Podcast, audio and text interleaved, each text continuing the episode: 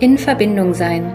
Der Podcast für alle, die mit Kindern in Kontakt sind und neue Impulse zu verschiedenen Themen suchen. Mein Name ist Nora Merkle.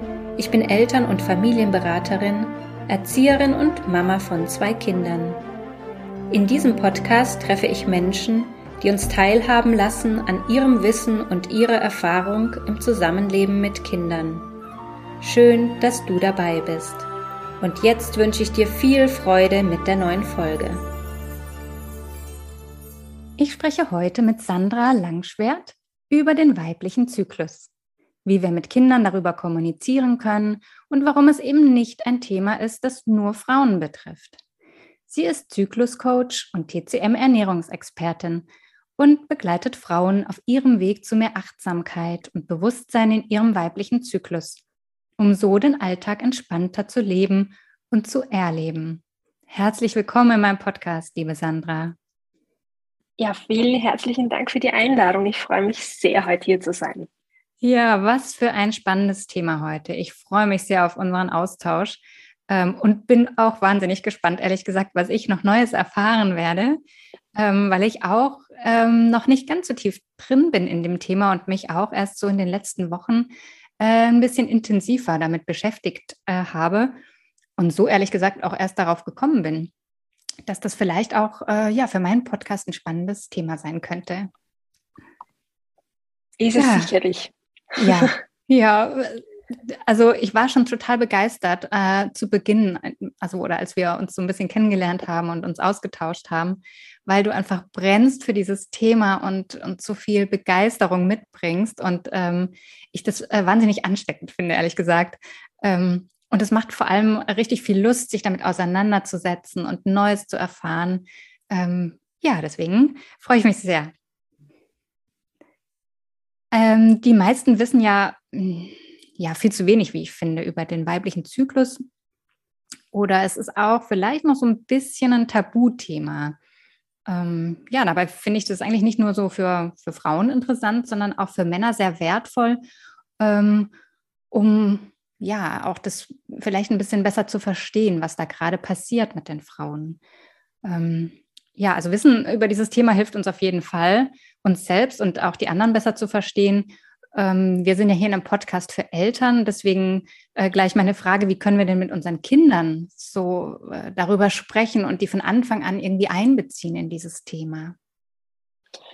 Ja, also mit dem Tabuthema hast du sicherlich recht. Ähm, ich glaube, dass ich persönlich da in einer kleinen Blase drinnen bin, wo ich das Gefühl habe, dass es eh schon besser wird. Aber ich denke, da liegt noch ein langer Weg vor uns. Aber oder gleichzeitig mhm. finde ich ja es super wichtig, mit Kindern zu beginnen, weil wir da ja einen Samen sehen, der irgendwann dann einmal aufgeht.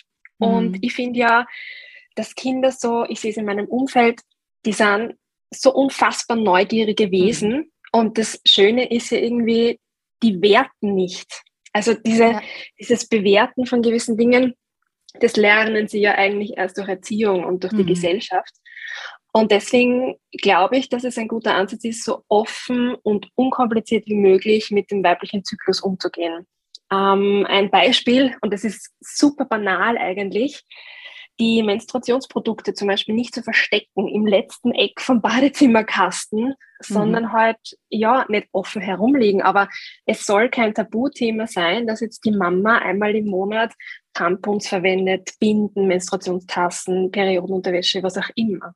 Mhm. Ich glaube nicht, dass man es aktiv ansprechen muss, sondern wenn es das Kind mitbekommt, dann, ja, ist es halt eh neugierig. Und wenn man dann halbwegs entspannt erklärt, ja, das braucht die Mama einmal im Monat, dann ist es wahrscheinlich auch schon gegessen oder es kommen mehr Fragen oder wie auch immer. Also jedes Kind wahrscheinlich sehr unterschiedlich. Ja. Ähm, also ich würde es nicht aufdrängen, aber mir ist jetzt der Vergleich eingefallen. Mm, also ich frage mich oft, warum wir uns so schwer tun und da nehme ich mich nicht aus, ähm, zu, zum Beispiel auszusprechen, dass ich blute einmal im Monat. Mhm. Und ich muss dann an Eltern denken in meinem Umkreis, die ja überhaupt gar keine Probleme damit haben, mir zu erzählen, wie der Stuhlgang ihres Kindes ist und was in der Windel landet. Und ich glaube, dass wir dahin müssen, dass es vollkommen normal ist, auch zu sagen, dass ich jetzt an diesen Tagen blute und einfach, weiß ich nicht, mehr Ruhe brauche, Rückzug brauche und das einfach vorlebe. Ja. Also da finde ich ja auch die Rolle des Mannes in der Familie, Papa, Stiefpapa, es gibt ja die unterschiedlichsten Familienkonstrukte, mhm. ähm, Onkel, Opa, wie auch immer, da auch ein gewisses Bewusstsein zu schärfen. Ich weiß, es ist nicht einfach und es ist schwierig, ähm, weil man auch oft mit Klischees konfrontiert ist, aber wenn man da es zur normalsten Sache der Welt macht, dass die Mama oder die Tochter oder die Tante, die Oma, wer auch immer im Familienverbund, wie man halt zusammenlebt, ein, zwei Tage im Monat sich hinlegen möchte, zurückziehen möchte, weil es einem nicht gut geht, weil man Zwicken im Bauch hat oder Regelschmerzen, dann soll das einfach gemacht werden und normal sein. Mhm. Und wenn die Kinder dann einfach größer werden, dann ja, dann haben sie es so vorgelebt bekommen und es ist überhaupt gar kein Thema mehr, denke ich. Ja, absolut. Das kann ich auf jeden Fall bestätigen, auch aus meiner ja, eigenen Familie hier zu Hause. Mhm. Ähm, also, dass da Fragen kommen und auch gar nicht so, dass man jetzt das Gefühl hat, man muss da jetzt einen Vortrag drüber halten, mhm. sondern einfach nur darauf zu antworten, wie man halt antwortet, ähm, ja, wenn jemand fragt, äh, was gibt es denn zu essen oder genau. ähm, wo fahren wir jetzt hin oder wer kommt heute Nachmittag zu Besuch? Also ähm, das irgendwie gleichzusetzen von der, von der Wichtigkeit. Also da antworten wir ja auch einfach auf die Frage, äh, ohne irgendwie zu sagen, so jetzt äh, setzen wir uns mal hin und dann erkläre ich dir das mal in Ruhe oder ähm, ja. weißt du, das auch so, so ähm, unnormal wirken zu lassen. Ja. Und, ähm, und dann ist es einfach, ah, so ist es. Ne? Und dann, ja, kommen wieder Fragen, wenn halt wieder Fragen sind oder wenn noch mehr äh, Interesse besteht. Äh, von dem her kann ich das absolut äh, bestätigen, was du da sagst. Ähm, ja, also wir, wir kennen das ja alle ähm, wir Frauen auf jeden Fall, aber auch die Männer, die mit uns leben. Ähm, ja, gestern war irgendwie noch alles super und am nächsten Tag wachen wir auf und äh, gefühlt ist alles doof. Äh, was passiert da eigentlich im Körper einer Frau? Also mal so äh, kurz erklärt, das ist ja ein, ein Riesenthema eigentlich und äh, ich habe mich auch im Vorfeld gefragt, wie viel kann ich hier reinpacken, ähm, ohne dass irgendwie zu viel wird, aber trotzdem ähm, ja möglichst äh, viel drin steckt irgendwie. Ähm, genau, erklär uns das mal kurz. Die ganz kurze Antwort ist wahrscheinlich Hormone, mhm. weil die also ja nicht nur unseren weiblichen Zyklus regulieren, sondern alles im Körper, vom Stoffwechsel, der Verdauung, Tag- und Nachtrhythmus, also quasi alles wird von Hormonen mhm. gesteuert. Aber wenn man so ganz kurz, du hast schon gesagt, das ist ein riesiges Thema, ähm, deswegen macht es auch so spannend, darüber zu sprechen. Aber ein Zyklus der Frau, wir gehen es einfach ganz kurz mal durch, mhm. besteht ja ähm, aus vier Phasen. Und es beginnt, also der Zyklus beginnt am Tag 1 mit dem ersten Tag der Blutung. Da beginnt quasi die neue Zeitrechnung für einen Zyklus. Mhm. Und diese Phase 1 ist die Menstruation. Das heißt, da bluten wir, da stößt der Körper die aufgebaute Gebärmutterschleimhaut und auch Blut ab. Und da auch wichtig zu wissen, man muss sich nicht schrecken. Ähm, es ist ganz normal, dass Gewebereste auch abgehen, weil ja die Gebärmutterschleimhaut nicht nur Blut ist, sondern eben auch wirklich Schleimhaut. Äh, als Tipp vielleicht da gleich dazu gesagt, wenn diese Klümpchen, die da rauskommen, größer als ein kleiner, als der Fingernagel ist, dann deutet es auf ein Ungleichgewicht im Körper hin. Also dann sollte man ein bisschen besser hinschauen. Mhm. Ja, und ähm, Tag 1 des, äh, des Zyklus ist dann sozusagen der Reset der Hormone. Da geht alles zurück auf ein Null-Level, wenn man so will, und ist bereit, ähm, in einem normalen, optimalen, wie auch immer Zyklus wieder aufgebaut zu werden. Und es beginnt dann relativ rasch, bei manchen Frauen auch emotional schon während der Blutung, ähm, die nächste Zyklusphase, das ist dann die Follikelphase. In der, in der Follikelphase reifen die Eizellen heran und machen sich sozusagen für den Eisprung bereit. Das dauert ungefähr zwei Wochen. Und man muss sich das so vorstellen, dass ja in jedem Eierstock ähm, Follikel, also ein Follikel ist quasi die Eizelle mit der Eihülle, ähm, die, wo, wo diese Hülle das Ei schützt, äh, in unterschiedlichen Stadien heranreifen. Und jedes Monat gibt es halt größere Follikel und die werden dann durch ein anderes Hormon ähm, zum weiteren Reifen getriggert, wenn man so will. Mhm. Und in dieser Zeit ist auch das Östrogen das dominante Hormon bei uns. Das, also es gibt eigentlich drei Östrogene, aber das führt schon zu weit. Mhm. Ähm, das ja auch nicht nur dafür zuständig ist, dass das Follikel, dass die Follikel heranwachsen, sondern auch, dass die Gebärmutterschleimhaut wieder aufgebaut wird, weil die haben wir ja ausgestoßen. Mhm. Und in dieser Phase merkt man vielleicht auch, da geht es einem meistens richtig gut. Also da hat man Energie, man kann über die eigenen Grenzen gehen. Ähm, die Außenwelt ist eigentlich gar nicht so schlimm, wie man es sich noch vor zwei Wochen oder so äh, gedacht hat oder gefühlt hat. Ähm, man hat wieder Lust rauszugehen. Genau in diese Richtung geht's, weil wir ja von Natur auf daraus, da, von Natur aus darauf ähm, programmiert sind, uns fortzupflanzen. Das heißt, die dritte Phase im Zyklus ist die Ovulationsphase, das heißt der Eisprung.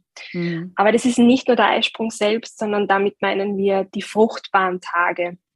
Die ja. fruchtbaren Tage im Zyklus einer Frau sind unterschiedlich je Frau, aber so an die fünf könnte man sagen. Warum? Ähm, der Eisprung ist eigentlich ein relativ mh, hm, kurzfristiges Event im Körper und zu dem Zeitpunkt ist dann die Eizelle bereit, befruchtet zu werden. Aber ähm, Spermien überleben halt bis zu fünf Tage im Körper einer Frau. Deswegen spricht man von fünf bis sechs fruchtbaren Tagen. Mhm. Und vielleicht ist äh, der einen oder anderen oder auch dem einen oder anderen Mann oder Partner aufgefallen, dass wir da ja einfach Lust haben, uns zu zeigen, Lust haben, die Familie zu umsorgen, engere Kleidung an anziehen, uns attraktiver fühlen. Das hat halt einfach alles damit zu tun, dass der Körper schreit, hier bin ich, ähm, ich will schwanger werden. Das ja. ist ein natürlicher Prozess. Ja. Und wenn eben dann die, der Eisprung stattgefunden hat, dann sinkt das Östrogen und das Progesteron steigt. Das ist das zweite wichtige weibliche Geschlechtshormon. Und da beginnt dann oft für viele die schwierigere Zeit. Und es liegt einerseits daran, dass wir mit, diesen, mit dieser Phase nicht gelernt haben, umzugehen. Und andererseits, dass viele Frauen leider ein hormonelles Ungleichgewicht haben, aus unterschiedlichsten Gründen. Mhm. Und das Progesteron im Mangel ist. Weil eigentlich ist das Progesteron ziemlich cool. Das ist ein Entspannungshormon. Da müsste das Leben so vor sich hinfließen und in die Tiefe gehen. Und wir uns einfach auch einer dunkleren Seite freudvoll widmen können, aber das ist halt leider Gottes oft nicht der Fall. Mhm. Und deswegen leiden wir unter PMS, irgendwelche, also Migräne ist da häufig ein Thema, die ganzen Stimmungsschwankungen, also all das, ja. was den Alltag so richtig mühsam macht und vor allem auch mit Kindern. Mhm. Wo dann einfach auch der Geduldsfaden sehr kurz ist. Ja. Das ist die zweite Zyklushälfte. Und körperlich ist es so, dass dieser, diese Eihülle abstirbt zum Gelbkörper, sich umwandelt sozusagen und in dieser Zeit dieses Progesteron bildet. Und wenn dann nicht eine, eine eingenistete Eizelle das übernimmt, dass hier dann weiterhin Progesteron gebildet wird, dann verringert sich schlicht die Dosis im Körper und es wird wieder alles auf Null und der Körper mhm. weiß, ah, wir sind nicht schwanger, wir können mhm. loslassen und es setzt wieder die Blutung ein. Und dann beginnt alles wieder von vorne. Ja. Ja, also das ist jetzt mal so der, der Teil, ähm, wo wir ein bisschen verstehen, was so in unserem Körper äh, passiert. Und ähm, ich finde dieses Wissen schon super hilfreich. Ähm, nur dann, wie können wir diese vier Phasen ähm, dann auch so leben, dass wir ähm, ja die unterschiedlichsten Bedürfnisse, die wir in diesen Phasen ja haben. Also wir brauchen ja völlig unterschiedliche Sachen in dieser Zeit, ähm, auch von unseren Mitmenschen im Übrigen oder mhm. ähm, auch an, an verschieden starker Aktivität beispielsweise oder eher Ruhe oder eher ähm, umsorgt werden oder mal wollen wir umsorgen und so weiter. Also wenn wir um all das wissen, wie können wir denn diese, diese Phasen leben? Man spricht, glaube ich, auch von, von den vier Jahreszeiten, ne? Genau. Ähm, Richtig. Äh, kannst du das noch ein bisschen erklären? Mhm. Ähm, genau, die vier Jahreszeiten sind einfach ein super einfach verständliches Sinnbild. Ich glaube auch innerhalb der Familie, ähm, wie der weibliche Zyklus abläuft. Und wir beginnen da jetzt mal im Frühling und der Frühling ist halt genau diese Phase zwischen Blutung und dem Eisprung. Und da drängt alles nach außen und nach oben und man geht wieder raus und zeigt sich, das, ist, das sind wir Frauen im Verstand, im Kopf quasi. Und da bietet es sich an, dass man die Finanzen macht, ähm, irgendwelche großen Planungen angeht, die Hochzeit plant, die Taufe, die was auch immer. Ähm, Gehaltsgespräche führt, auch ein heißer Tipp in dieser Phase. Mhm. Ähm, Präsentationen in der Arbeit, also oder Kindergeburtstagsfeste, ja, weil das sind auch, also da ist man auch bereit dazu, da ein bisschen was auszuhalten. Mhm. Ähm, das ist so die Frühlingsphase, das kennt man eh auch von den Jahreszeiten, da liebt man es, nach draußen zu gehen, da wird wieder alles grün. Das heißt, da haben wir ja überhaupt gar kein Problem, uns damit zu zeigen. Mhm.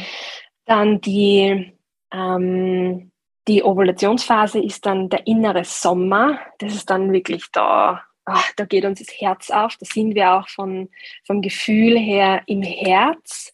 Ähm, da kommen teilweise auch Mutterthemen raus. Also wenn man da also nicht, im tiefen Inneren ein Thema hat, mit dem man nicht zufrieden ist, kann es sein, dass sich das auch hier zeigt, mhm. ähm, dass man da hadert. Da bitte nicht verzweifelt sein, sondern das ist einfach die Phase, in der man ganz viel ähm, Herzenergie quasi spürt und da sich selbst und die Familie umsorgen und einfach ja Aktivitäten draußen. Bewegung ist auch ganz wichtig in der Phase.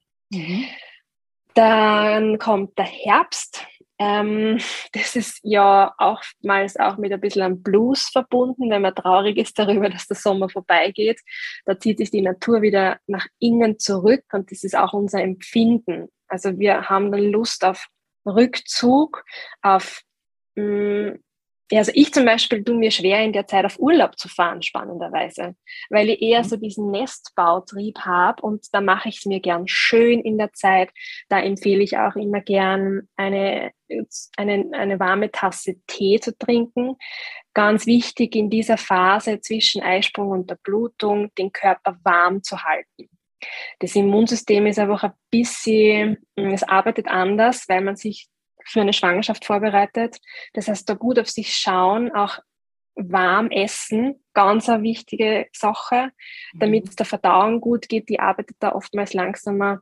Also der, der große Tipp für diese Phase, runter vom Gas. Mhm. Stress reduzieren und sich die Frage stellen, was muss ich jetzt wirklich machen? Kann die Wäsche nicht vielleicht einen Tag noch warten? Wen stört's? Ähm, da sich einfach einmal hinzusetzen und ja, auszuatmen. Ja.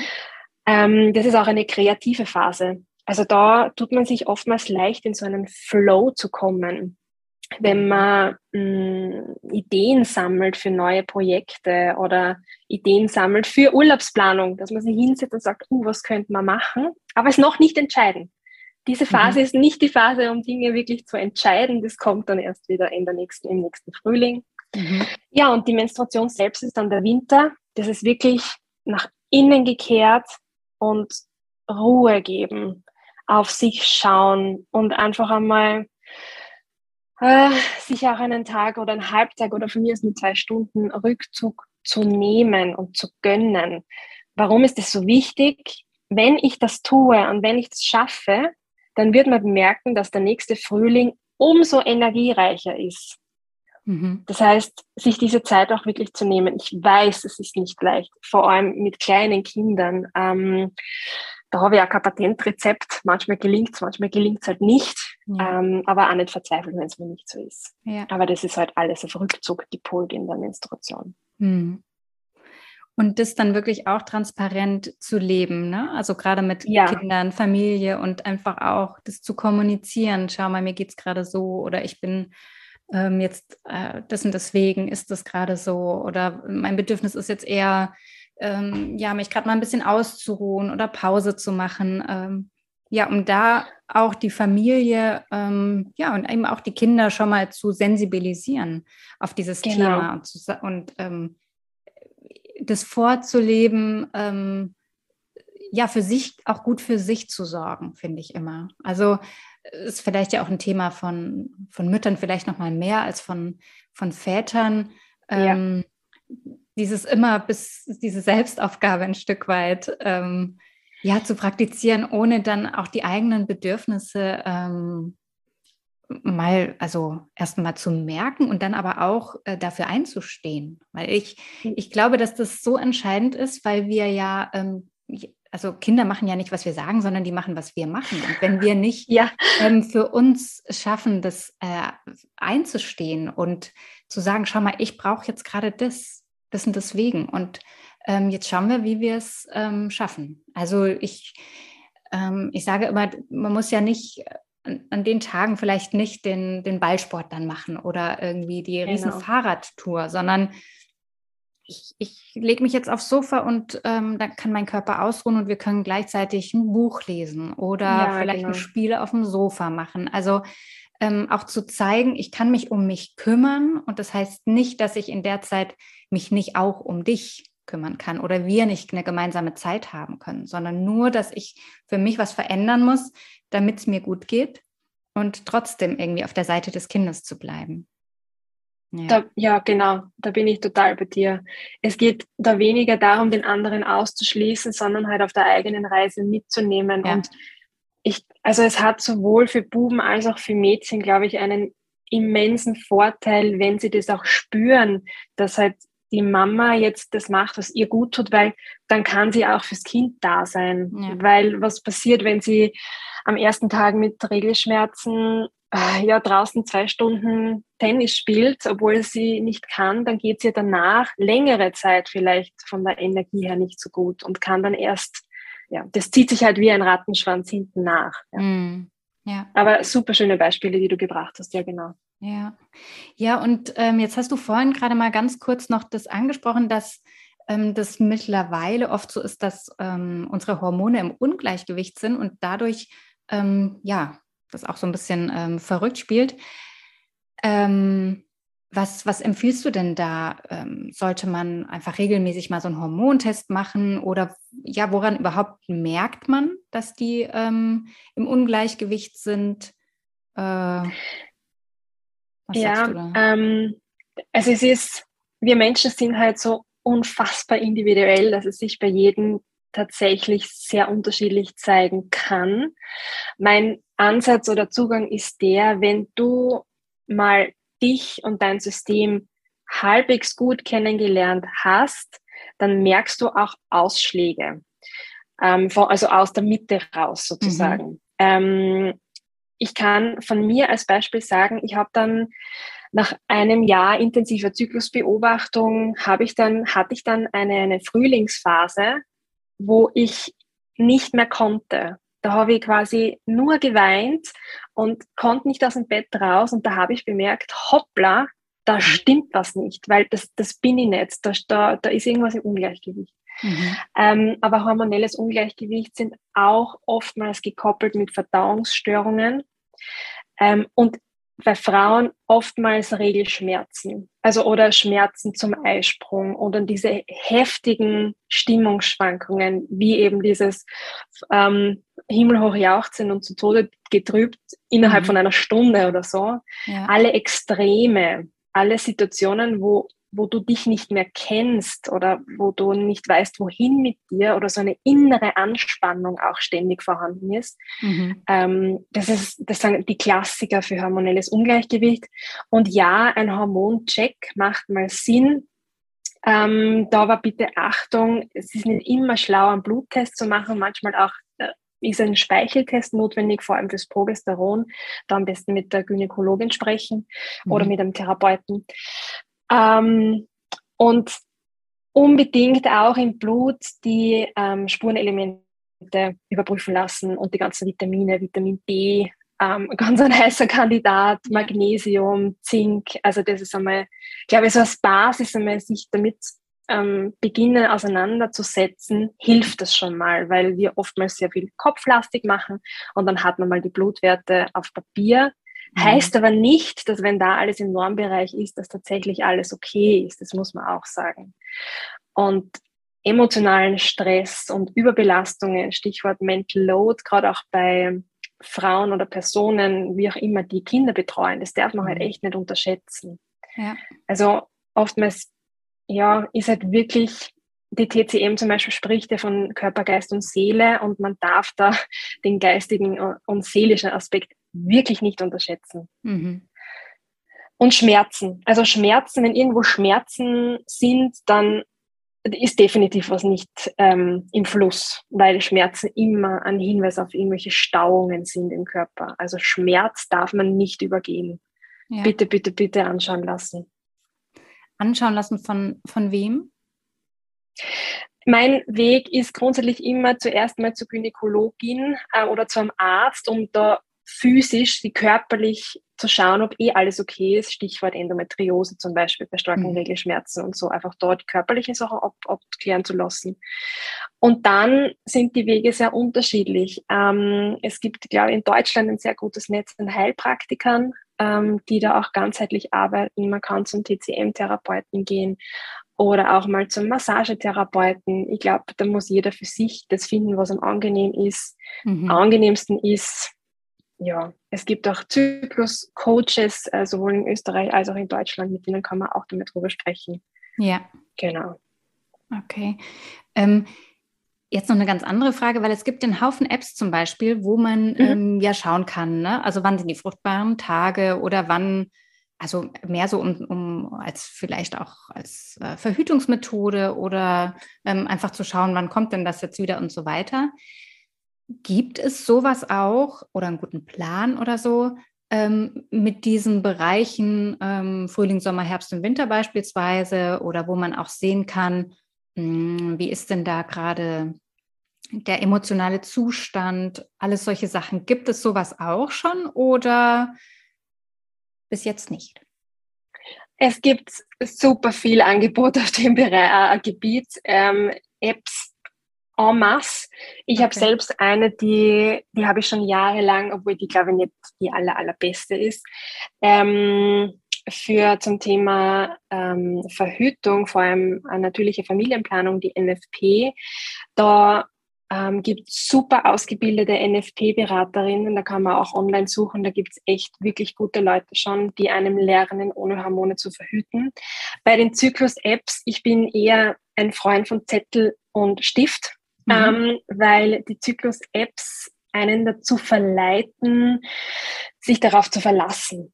Also wenn da, mhm. da steht dann quasi eine Berechnung im Hintergrund und aufgrund der letzten sechs Monate wird berechnet, wann dein Eisprung sein sollte. Dein System ist aber so sensibel, dass zwei Tage massiver Stress oder Urlaub oder Jetlag, was auch immer, schon dafür, zu, dafür dazu führen können, dass der Eisprung ausbleibt. Und das weiß die App halt nicht. Ja.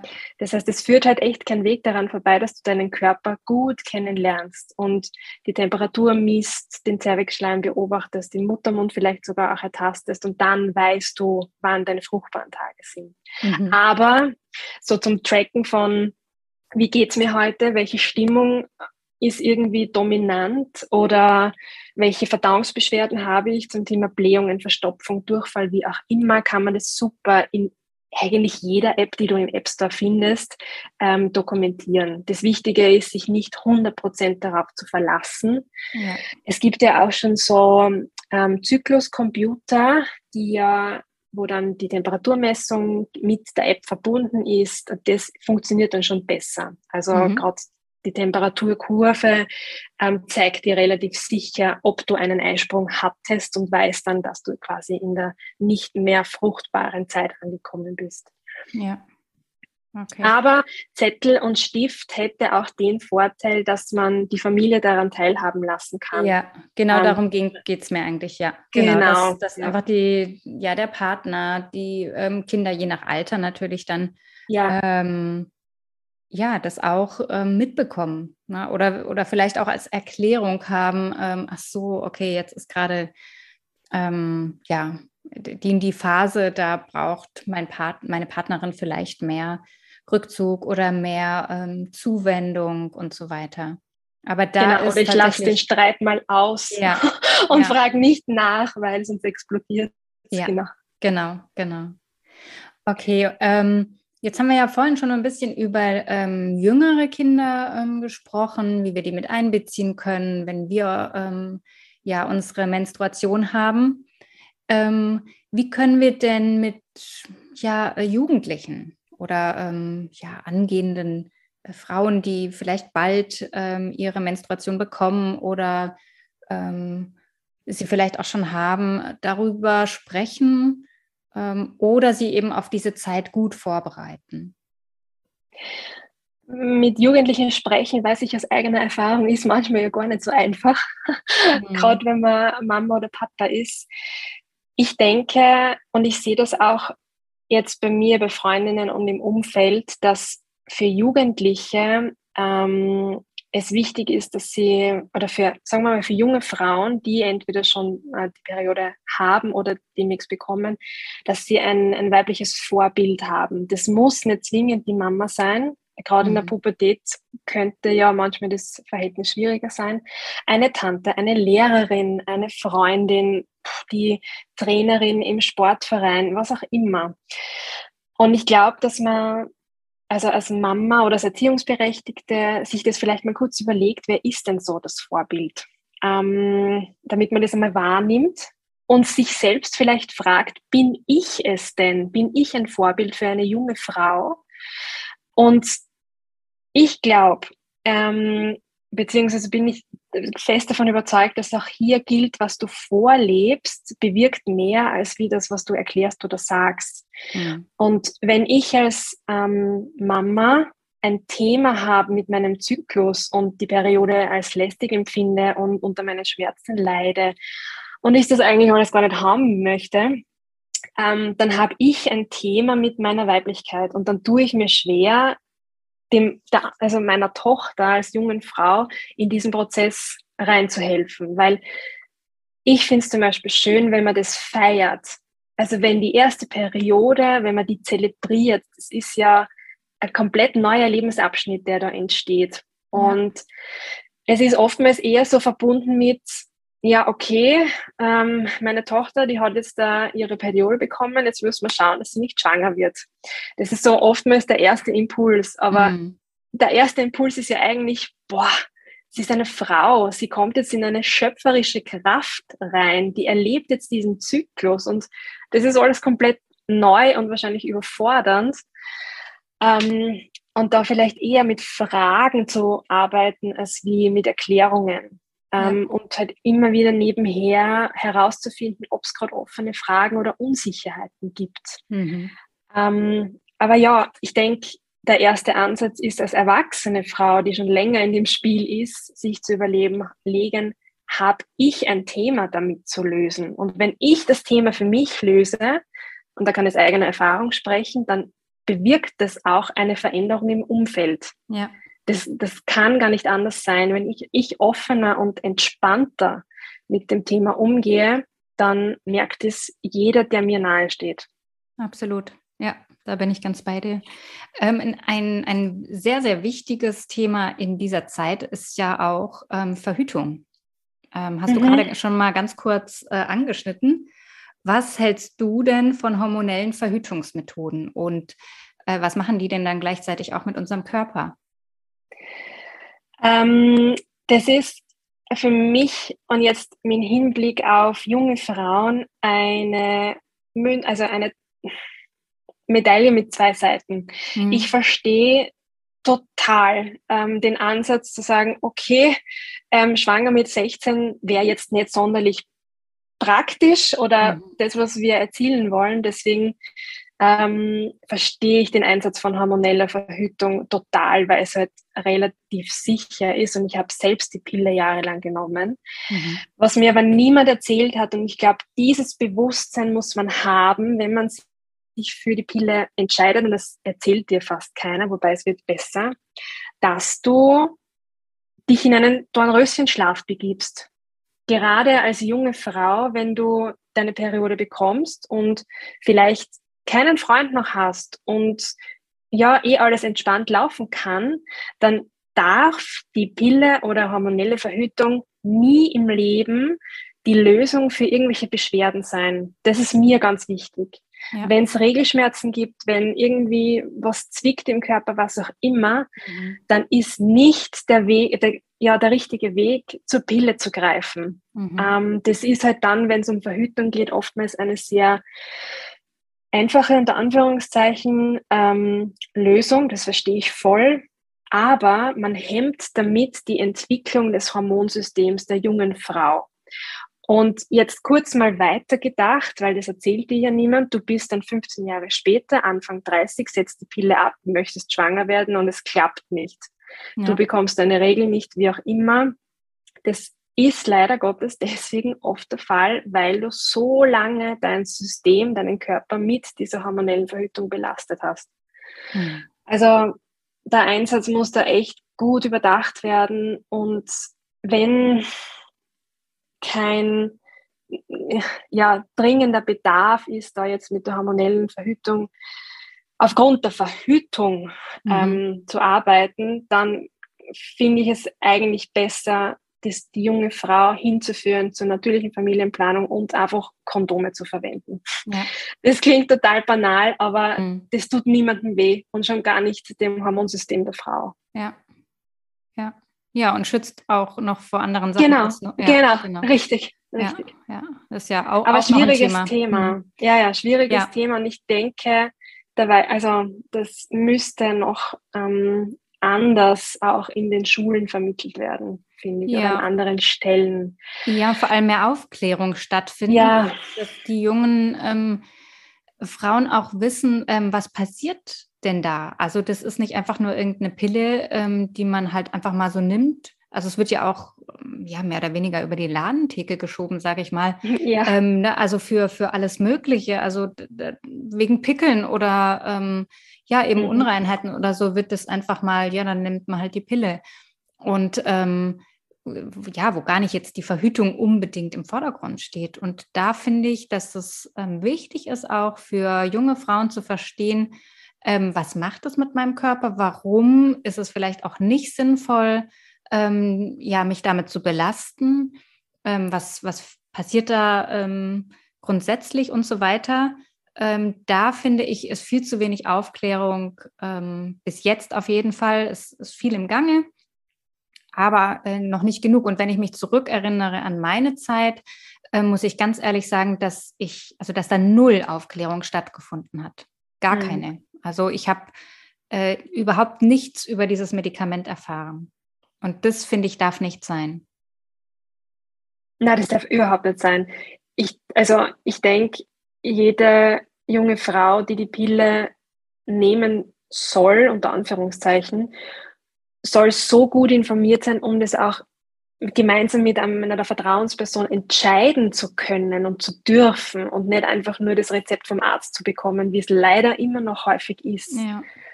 Das ja, Wissen hilft in dem Fall tatsächlich viel. Ja, das finde ich auch, absolut. Ja. Ähm, ich würde noch ganz kurz gerne mit dir über das Thema ähm, Ernährung und ähm, Menstruation mhm. sprechen.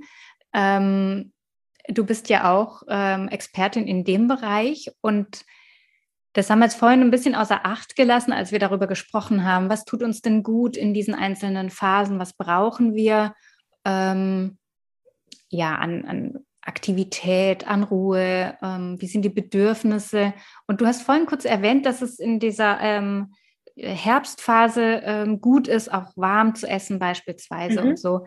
Äh, magst du noch kurz da ein bisschen drauf eingehen, weil es einfach irgendwie auch noch so ähm, zum Kompletten irgendwie dazugehört? Ja, sehr gern. Ähm, die TCM sagt grundsätzlich, dass warme und gekochte Speisen deine Mitte stärken. Und es geht äh, den ganzen Zyklus eigentlich darum, dass du in deiner Mitte bleibst, egal in welcher Phase du bist. Und wenn man sich jetzt kurz mal vorstellt, dass man in der ersten Zyklushälfte zum Beispiel nach der Menstruation, da hat man Blut verloren, da hat man Schleimhaut verloren, das heißt, es geht um den Aufbau. Und da ist die Verdauung tatsächlich ein ganz wesentlicher Faktor.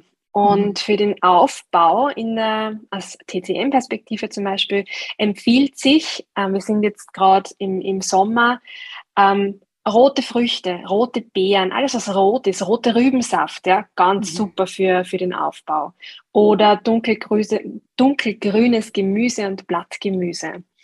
Ähm, auch äh, de, ähm, was bei uns in den Breitengraden häufig gemacht wird, am Abend kalt zu essen, mhm. empfehle ich eher nicht, weil es die, den Verdauungstrakt belastet. Also da vielleicht eher auf eine Suppe umsteigen, nicht die große Salatschüssel am Abend, weil dann kriegt man vielleicht Blähungen oder so. Also mhm. auch die Rohkost eher vermeiden. Mhm. Und in der zweiten ähm, Zyklusphase geht es in erster Linie darum, den Körper warm zu halten und auch das Immunsystem zu unterstützen. Und da am besten gleich den Tag auch mit einem warmen, gekochten Frühstück starten, mit einem Porridge zum Beispiel äh, und frische Beeren drüber oder mit einem Apfelkompott dazu. Ähm, Suppen, egal wo ihr seid, esst Suppen, wenn ihr sie bekommt, weil das tatsächlich für den Körper wirklich, wirklich gut ist. Und wenn es mal heiß im Sommer ist, dann kann die Suppe auch ausgekühlt gelöffelt werden. Also die muss nicht warm gegessen werden. Es geht da eher um den Kochprozess. Mhm. Und von dem Tee her, wenn man das Gefühl hat, na ja, ich bin da nicht im Gleichgewicht, was meinen Zyklus betrifft, ein Alleskönner in, äh, für den weiblichen Zyklus ist Frauenmanteltee. Mhm. Da kann man echt mal drei Zyklen lang in der Früh ein, zwei Tassen trinken. Da kann nicht viel Schlechtes passieren. Man wird eher merken, dass es einem gut tut. Mhm. Ähm, genau. Und ich muss es erwähnen, weil es ein, ein wesentliches Thema ist, den Zucker reduzieren. Mhm. Also ich, ich bin selbst so ein, eine Naschkatze, mhm. aber gerade in der zweiten Zyklushälfte nehme ich auch als Schmerzprävention den Zucker wegzulassen. Mhm. In der ersten Zyklushälfte verzeiht einem der Körper ein bisschen mehr, auch was Alkohol betrifft. Aber die zweite Phase, also diese zweite Hälfte, da wo das Progesteron oftmals im Mangel ist, Zucker weg, Alkohol weg, warm gekocht essen und dann wird man nach einer Weile, meistens so nach zwei, drei Zyklen mal eine Verbesserung merken. Okay. Ja, also auch da ähm, einfach wieder reinspüren, was tut ja. gut, was, was braucht mein Körper jetzt, was brauche ich jetzt. Ähm, ja, und sich das äh, dann auch gönnen letztendlich. Gell? Genau. Ja. Äh, immer noch, finde ich, hören äh, Frauen ganz oft so, ja, irgendwie abfällige Bemerkungen wie, ach, hast du deine Tage wieder oder was? Ähm, und ja, es findet immer mehr Aufklärung statt, zum Glück, ähm, dank äh, auch Menschen wie dir. Ähm, wie können wir selbst im Alltag da äh, darüber kommunizieren, ähm, ja, dass wir einfach da gut für uns sorgen und das transparent machen, ähm, wie es uns geht. Da haben wir jetzt vorhin schon so ein bisschen drüber gesprochen. Vielleicht kannst du noch kurz ähm, abschließend jetzt darauf eingehen, eben ähm, wie wir dann umgehen können mit solchen, äh, ich nenne es jetzt mal Sprüchen. Mhm. Also wenn, wenn wir einfach immer wieder konfrontiert werden ähm, mit so Abfälligkeit. Ja, äh, schwieriges Thema, beziehungsweise das ist echt ein Umfeldthema, finde ich. Manche Menschen wirst du nicht bekehren können, leider. Aber ähm, was ich aus meiner Erfahrung sagen kann, ist, es hilft, ähm, füreinander einzustehen. Also in, in einer Einzelsituation muss ich dann überlegen, in welcher Zyklusphase ich bin und ob ich das einfach überhöre, weil sonst müsste ich zum Streiten anfangen oder so. Es bringt dann auch nichts. Ja. Ähm, aber wenn es jetzt, wenn ich das mitbekomme in der Familie oder auch im beruflichen Umfeld, gerade vielleicht, wo auch einige Männer unterwegs sind, die da überhaupt kein Radar dafür haben, mhm. dann darf ich, finde ich, als Frau, die in ihrer Mitte ist und mit dem Thema weniger ein Problem hat, da schon mal zu sagen, hey, spar dir das, ja, weil wie auch immer, da muss man seine eigenen Worte dazu finden. Mhm. Aber so dieses Füreinander einstehen, es, man ist nicht alleine, das darf man dann schon tun, finde ich. Und ja. aus meiner also beruflichen Erfahrung, als ich noch eine Abteilung geleitet habe, war es zum Beispiel so, und das ist ein Appell, nicht nur jetzt an Frauen, sondern auch gerne an Männer in Führungspositionen. Ich wusste, wann meine Mitarbeiterin, und es war ein gemischtes Team, ihre Tage hatten. Mhm. Und da war es für mich vollkommen okay, wenn sie dann mir gesagt hat, hey, um, am Nachmittag, ich, ich muss mich hinlegen, weil es geht mir nicht gut. Das habe ich zugelassen, weil ich wusste, wenn, wenn sie jetzt ihre Ruhe bekommt, mhm. dann kommt sie in zwei Tagen wunderbar gelaunt und voller Energie wieder zurück und fühlt sich gut. Ja. Und da muss man halt immer so ein paar Schritte vordenken, ähm, dass man da nicht in dieser Leistungsgesellschaft, in der wir sind, mhm. Die so unfassbar geprägt ist von männlichen Energien, da mhm. diese feminine Kraft auch wieder reinbringt. Und diese feminine Kraft ist zyklisch. Und ja. das ist nicht jeden Tag gleich. Und mit dem muss man sich abfinden lernen. Das ist ein Prozess, weil wir anders erzogen wurden. Aber es ist es definitiv wert, diesen Zyklus wirklich zu leben. Hm. Ja. Ich glaube, dass da ähm, die nächste Zeit oder die nächsten Jahre vielleicht auch noch ganz, ganz viel gehen wird.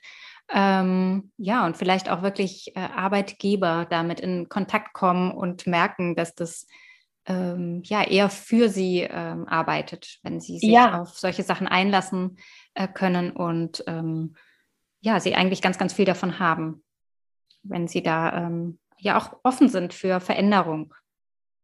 Absolut. Total, bin ich voll bei ja. dir. Ja. Ja.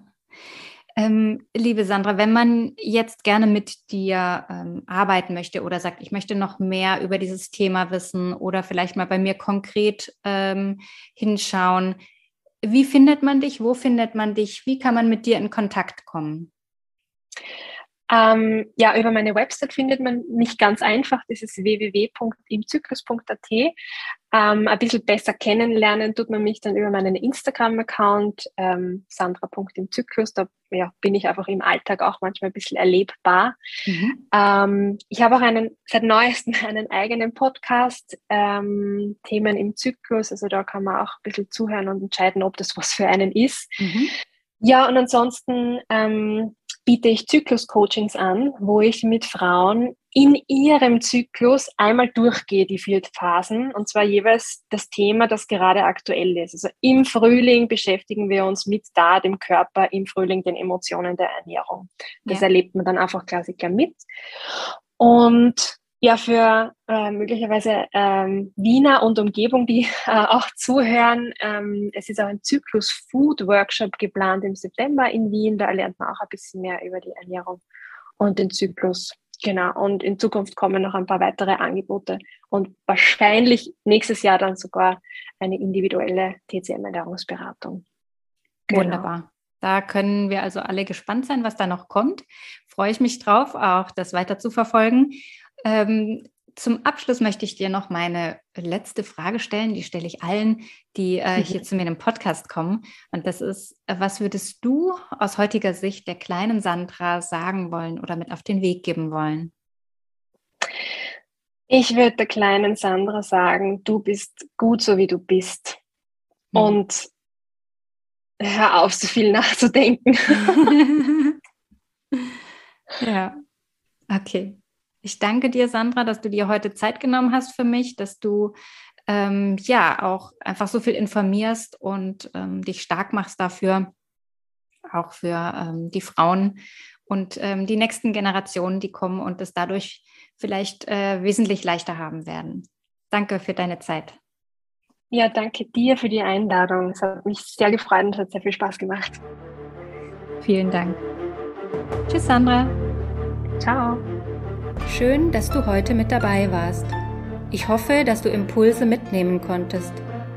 Falls du Hilfe und Unterstützung bei einem Familienkonflikt möchtest, dann freue ich mich, dich in einer Einzelberatung begrüßen zu dürfen. Alle Infos dazu findest du auf meiner Homepage in verbindung-sein.de. Ich freue mich auf dich. Bleib in Verbindung, deine Nora.